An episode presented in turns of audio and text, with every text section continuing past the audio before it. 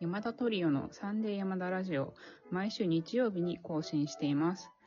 この番組はクラシック音楽や楽器が好き、または興味があるというあなたに向けてお届けしています。ピアノ佐々木水江、バイオリン、松本由紀子。ゼロ玉田圭一でお送りします。はい、えっ、と、今日は、マイベストピアノ競争曲ということで、やっていきたいと思います。えっ、とですね、じゃあちょっとまず私から紹介していきたいんですけど、えっ、とですね、私はモーツァルトの競争曲、ピアノ競争曲第26番です。えーこちらはですね、あの、26番がどういう曲だったか思い出せません。えっとね、超有名な曲じゃん。これは体感式っていう愛称がついてるなんですけど、あ、わかりましたそれでわかる。で、これはモーツァルトがつけた名前なんじゃなくって、あの体育館式で実際に演奏したことから、この愛称で呼ばれてるんですね。で、えっと、あとですね、私と山田が所属してる鈴木メソッドで課題、課題曲の一つになってて、私はだからピアピアノを、えっと、小さい頃から先輩たちがこれを弾いてるのをずっと見てて、憧れてた曲で、やっぱ思い出深い曲なんですよね。で、この曲を今回紹介しようと思って調べてたらさ、なんかこの曲をさ、アインシュタインがめっちゃ酷評してて、泣いたんだけど泣さい、たの？泣いちゃった。泣いて、泣いてないけど、泣くぐらいの気分だったんだけどさ、心で泣いちゃったわけね。そうそうそう。なんかアインシュタインってなんか調べたらさ、モーツァルトが大好きで有名らしくてさ、知ってた？そうだよ私知らなかったんだけど、すごい知ってる全然有。名だよね。マジ？私知らなかったんだけどさ、なんかこれをき知った上でさ、酷酷評してるっていうのがさ、またさ、悲しいよね。でさ、なんか、うん、なんか、その、アインシュタインほどのさ、知識有量のある人がさ、酷評してると、なんか自分のセンスをさ、ちょっと疑う一歩手一歩手前まで来ちゃったんだけどさ、まあそれ置いといて、で、このアインシュタインがなん、どういうふうに評価したかっていうと、なんかモーツァルト風すぎて、なんかモーツァルトが自分を模倣したみ、してるみたいに思ったみたいなことを言ってるんですけど、もう現代風に言うと、モーツァルトが モーツァルトをパクったみたいな感じなんですかね。まあそういう、うん、まあね、そりゃそうよ。で、この頃のモーツァルトって、ちょっと人気が下がってきてたんですね。だから、それまでに人気があったパターンを、まあ自分なりに盛り込んで作曲した説っていうのもあるんですけど、まあ確かにザ・モーツァルトっていうすごい軽やかで明るくて華やかな曲なんですよね。まあ、そういうとこが私はすごい好きなんですけど、あと、まあ個人的にはその大衆を意識してすごい明るい曲にしてるんだけど、その自分のそのその時の不安を一切出し、まあ一切かわかんないけど、その曲にわからないっていうそのところが逆に好きなところなんですね、私は。で、あと、もう一つ好きな理由があって、私の中で。これは私が伴奏をですね、した時に感じたことなんですけど、あの、コンチェルトの伴奏って、あの、まあ、オーケストラのものをピアノに編曲するんですよ。だから、もうほとんどの曲がものすごい弾きづらいんですね。もう本当に練習するときなんか毎回毎回コンチェルトが来ると泣きながら練習するんですけど、なんですけど、この、泣いてたのね。本当にね、大変なんだよね、コンチェルトの伴奏が。これピアニストの人なら分かってくれると思うんですけど。なんで、なんだけど、この体感式はね、すごい弾きやすいんですよ。伴奏が。な、なんなら弾いてて伴奏しながら楽しいぐらい、こう、弾きやすくって、それが、なんかね、こう、一つ好きになったきっかけですね。なんか変なんですけど。でも、こう、弾いてて楽しいっていうのは、やっぱりいいなと思って、今回ここにね、入れさせていただきました。まあ、そんな感じです。そしたらね、松本さん次お願いします。はい。もう時間が差し迫っているので、もうサクッと、えー紹介しようと思うんですけど、本当にピアノ競争曲、好きな曲ありすぎてすごい迷ったんですが、今一番ハマってるのが、ショスタコービッチのピアノコンテルトの1番ですね。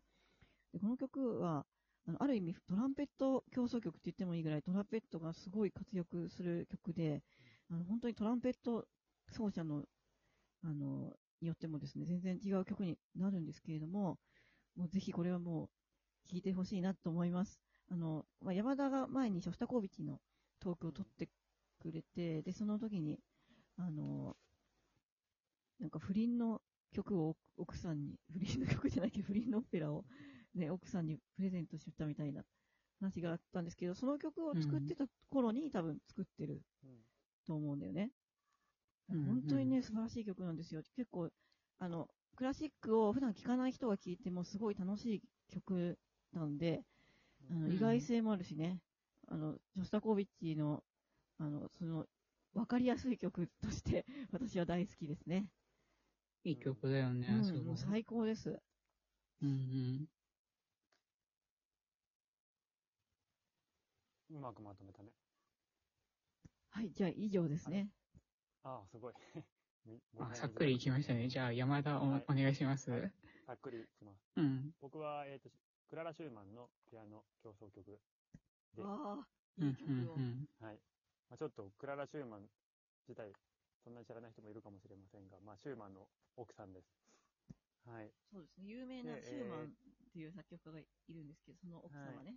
シュークララ・シューマンね、あの、シューマンと結婚してからは、あの、まあ、ほぼ、ほとんど作曲活動しなかったので、あれなんですけど、まあ、これは、えっ、と、14歳の頃に作った作品で、まあ、14歳というとすごく若い感じしますが、クララ・シューマンはもう、もっと若い時から、こう、才能の芽が出ていたので、まあ、そんなに彼女にとっては14歳っていうのは、早くないんですが、えっ、と、うん。もともと、その、この、これは一一楽章編成で作って、作ってたんですけど、これをね、オーケスト、オーケストラにする、オーケストレーションっていう、オーケストラのパートをこう、振り分けるときに、あの、一人ではできなかったので、シューマンと一緒に、こう、作ったんですね。あのん。考えて作ったんですけど、まあ、それの、その曲が、まあ、三楽章になって、後うん々こう、一、二楽章をこうね、まあ、作るわけなんですけど、その、まあ、そこでも共作したわけですよ。あのシューうマンと。ん。はい。で、まだこう、シューマンと恋に落ちる前のクララなので、まあ、結婚する前です。なので、まあ、そういった、なんて言えばいいんでしょうかね、感じが出てるんですが、この曲、一楽章がですね、あの、まあ、パッと聞くとなんかショパンのこう、ココンチェルトのちょっと型落ちって言ったらいけないんですけど、パッとしない型落ちみたいな感じに 聞こえません？最初。似てるよね、雰囲気ね。そう似てんの。まあ、ろそう、似てるんだけど、まあちょっと、言い方悪いけど、にな、なんでしょう？ちょっと、な、まあ有名にならないよね、これは、みたいなさ。ちょっと、うん。感じの雰囲気、雰囲気あるんですけど、これがですね、うんまあ、あの、二楽章になるとですね、あの、ピアノのソロで、こう、美しいメロディーが流れてですね、その後に同じことをチェロでメロディーを、チェロがソロでか奏でるんですよね。で、ピアノが伴奏して、その間オーケストラの人たちみんなお休みですよ。いやー、すごいよね。そう、そう、それ、そう、それで、これ本当にコンチェルトってなるんですよね。なりません？うんチェロソナタかと思うもん。まあ、うんそう思うね。そう。そしたら最後の三楽章に入るところで、えー、ちょっとティンパに入ってきてっていう。だから二楽章はこの三つの楽器しか使われないわけですよ。うん。はい。で、このやりとりがですね、まあ、要は、ロマンスってついてるわけですから、こう、要は、あの、シューマンと、クララ・シューマンの、こう、ちょっとこう、愛のやりとりみたいな。ああ、いいですこのね。やりとりが二楽章で行われるんですけど、この一楽章がつまらないっていうのもですね、クララの人生がそれまでパッとしたものではないっていうね、まだロマンスは始まってないっていう、そういうところにあの置き換えられるわけですよ。だから、この一楽章があんまりパッとしないのが逆にいいんですよ。あ逆にね。うんそう本当に劇的に盛り上がるもんね。そうそう、それで二楽章でこう美しい、こう、ね、あの、ピアノとチェロの、なんでしょう、メロディーというか、こう、やりとりがあった後で、この、もともとね、クララが最初に作っていた三楽章で、こう、あの、なんでしょう、こう、内容の濃い、うん。ね、こう、音楽で締めくくるという、この構成がもう素晴らしいわけですよね。うん。うん。ということで、これはまあ、聞くとね、なんか良さがわかるんですけど、うん。えー、まあちょっとおまけにですね、あの、うん。ブラームスのピアノコンチェルトの2番の第三楽章。素晴らしすぎですね。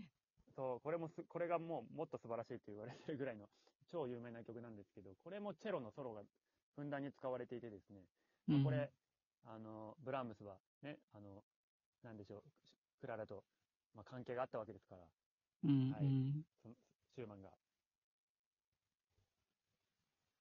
これは、まあ、そこでチェロを使ったのは間違いなく、こうね、クララ・シューマンうんのピアノコンチェルトをい意識していたっていうのは間違いないですね。うん、ほんとそうよ。ということで、この皆さんにはですね、クララ・シューマンのピアノコンチェルトを聴いてもらった後にですね、ブラームスのコンチェルトの2番聴いていただいただくと、よりこう、こう、感動が 待っているのではないかと思うので、ちょっとこの2つをで連続で聴かれるのをお勧めします。